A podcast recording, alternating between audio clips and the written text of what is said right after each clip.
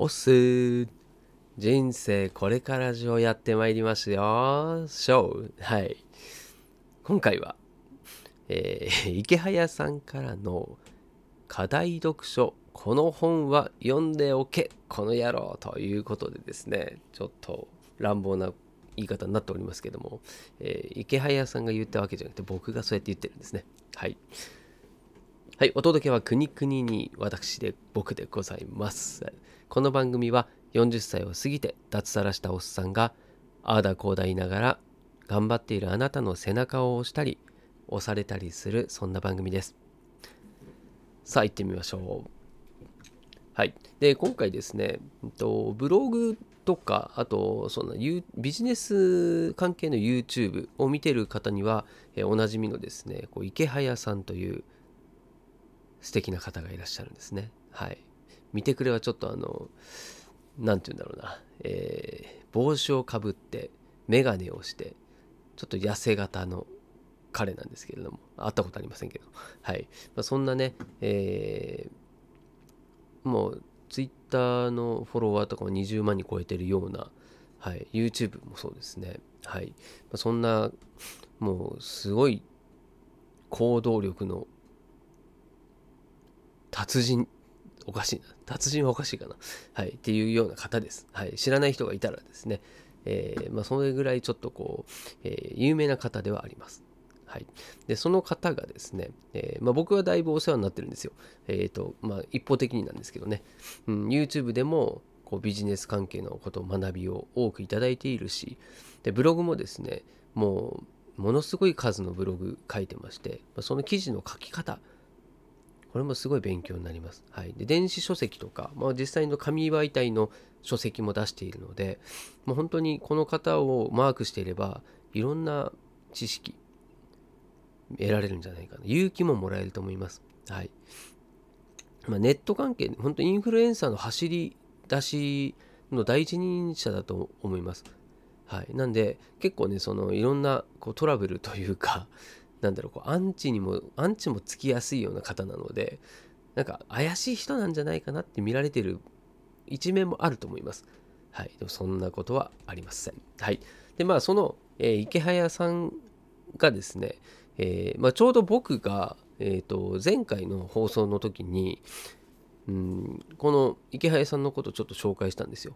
そのメル無料メルマガの紹介したんですけどもでプラスと読書ね読書もした方がいいですねっていう話もしたんですけどもまさにですねその池早さんがえツイッターで発信していてで読書のあのおすすめの本をこうノートの記事にこうままとめてバーッと出してくれてたんですよね。でそれああこれちょっとあのラジオでも、うん、知らない人いたら紹介しておこうかなと思いまして、まあ、今回急遽ちょっとですね今ラジオを撮っております。はい。で、えー、そのね、えっ、ー、と、全部で、えー、おすすめの本がですね、19冊ありました。はい。で、その19冊の中で僕がもう読んだことあった本が3冊かな。3冊しかなかった。まだまだ勉強不足ですね。はい。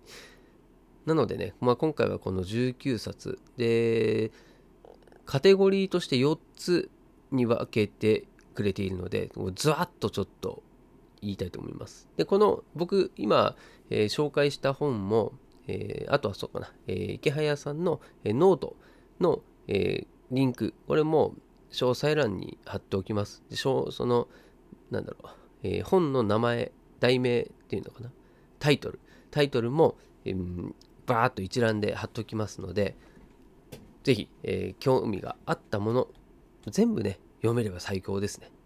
はい。僕も全部読めるように、どれぐらいかかるかわかんないんですけどね。まあ、結構ね、なんか5000、1冊5000円ぐらいする本とかも混ざってるらしいので、はい。まあ、お金もそうですし、はい。時間もそうですし、まあ、やる気がある方はぜひですね、チャレンジしてみてください。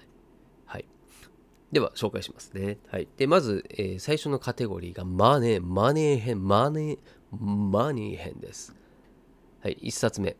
金持ち父さん貧乏父さん。2冊目金持ち父さんのキャッシュフロークワドランド。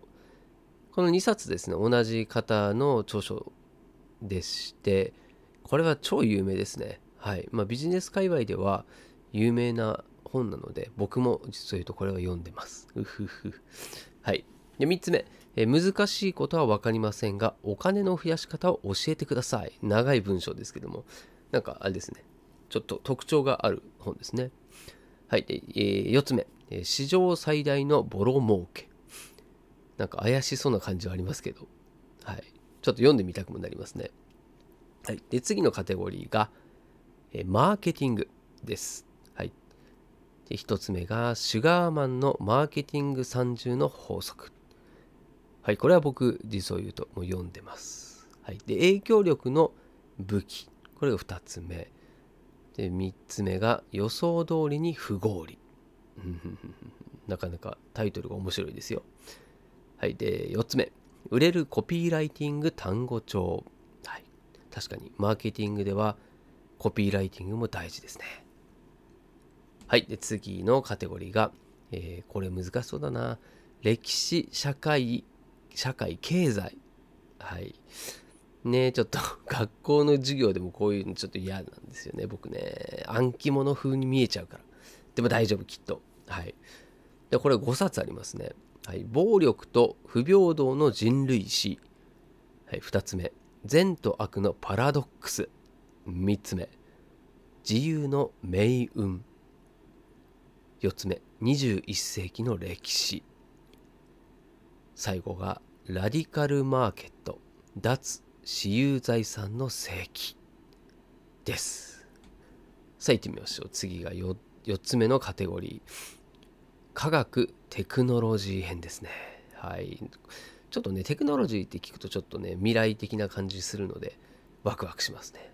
はい。俺はワクワクするぞ。悟空です。はい1つ目。2100年の科学ライフ。うん。なるほどなるほど。2つ目。シンギュラリティは近い。3つ目。テクニウム。はい。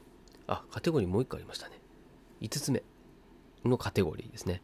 これが思想哲学。なるほどなるほど。ちょっとね考える方ですね。はい。でこれも3つあって14歳からの哲学。考えるための教科書。と2つ目が史上最強の哲学入門、はい、3つ目。哲学的な何か。あと科学とか。なんか喋ってるみたいですね。哲学的な何か。あと科学とか。はい。ということ全部で19冊の本がねバラエティ豊かに揃いました。のではい、ぜひですね、この、これ1年間でこれだけ読んだだけでもかなり変わるんじゃないですか。もう、ね、1年前の自分と比較したら全然違ってくるんじゃないかなと思うぐらい、かなり濃厚ですね。うん。まあ、もしですね、本当に、こう今までとね、自分もう一回見つめ直して変わりたいという人は、まあ、最初の一歩としてこれを、まあ、本当コツコツ読んでいくっていうのはいいと思いますよ。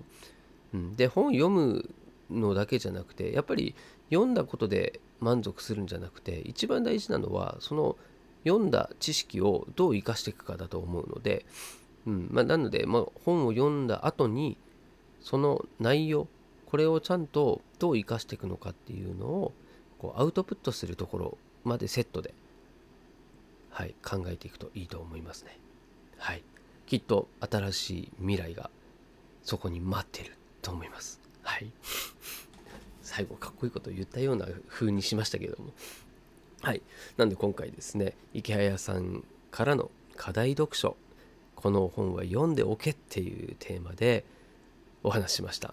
はい。で、今回も、えー、その池早さんの、えー、ノートの詳細のリンクと、あと無料メルマガですね、これのリンクも貼っておきますので、合わせてですね、はい、もうなんだろう学びたいっていう意識のある人っていうのは絶対やった方がいいと僕は思いますんで、はい、ご利用ししたいと思います。一緒に学んでいきましょう。お相手はくにくにでした。また明日この場所でお会いしましょう。したっけね。